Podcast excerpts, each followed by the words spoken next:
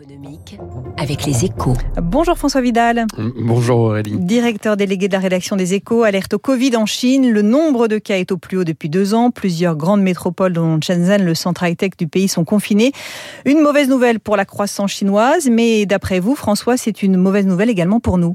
Oui, alors il faut le reconnaître Aurélie, hein, cette nouvelle euh, peut susciter une forme de satisfaction malsaine. Hein. On peut y voir un juste retour des choses dans la mesure où la Chine a largement échappé jusqu'ici aux conséquences sanitaires et économique d'une pandémie dont elle a été le berceau il y a un peu plus de deux ans. D'autant que même si le nombre des cas reste très limité pour le moment, hein, à peine quelques milliers par jour, c'est aussi le signe d'un échec cuisant pour Pékin. La stratégie zéro Covid, euh, qui a conduit à la quasi-fermeture des frontières du pays, n'aura pas résisté à Omicron. Mais une fois passée cette minute d'autosatisfaction, il faut se rendre à l'évidence, ces annonces sont surtout la promesse de difficultés supplémentaires pour l'économie mondiale, comme si l'onde de choc de la tragédie ukrainienne ne suffisait pas. Que craignez-vous, François?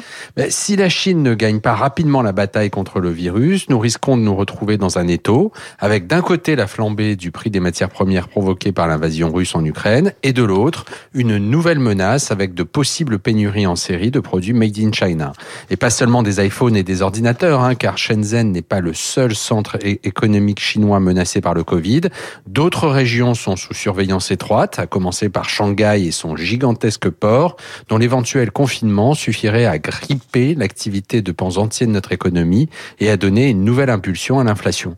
Un scénario très sombre, théorique hein, pour le moment, mais dont l'Europe serait la principale victime à coup sûr. Il faut dire que deux ans après le début de la pandémie, notre dépendance à l'usine du monde reste toujours aussi grande. Merci François Vidal et cette alerte sur le cœur industriel de la Chine à la une des échos ce matin. Très bonne journée. La matinale de Radio Classique continue dans un instant. Agnès Verdier-Molinier, la directrice de la Fondation IFRAP, invitée